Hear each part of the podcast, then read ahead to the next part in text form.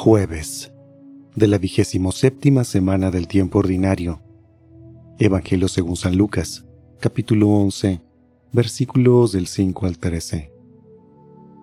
En aquel tiempo Jesús dijo a sus discípulos, Supongan que alguno de ustedes tiene un amigo que viene a medianoche a decirle, Préstame por favor tres panes, pues un amigo mío ha venido de viaje y no tengo nada que ofrecerle. Pero él le responde desde dentro, No me molestes. No puedo levantarme a dártelos porque la puerta ya está cerrada y mis hijos y yo estamos acostados.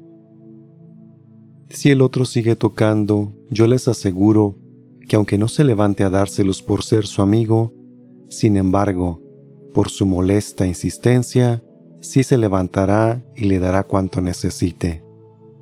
Así también les digo a ustedes, pidan y se les dará, busquen y encontrarán, toquen y se les abrirá, porque quien pide recibe, quien busca encuentra, y al que toca se le abre.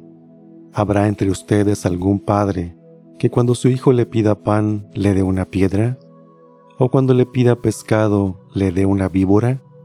¿O cuando le pida huevo le dé un alacrán?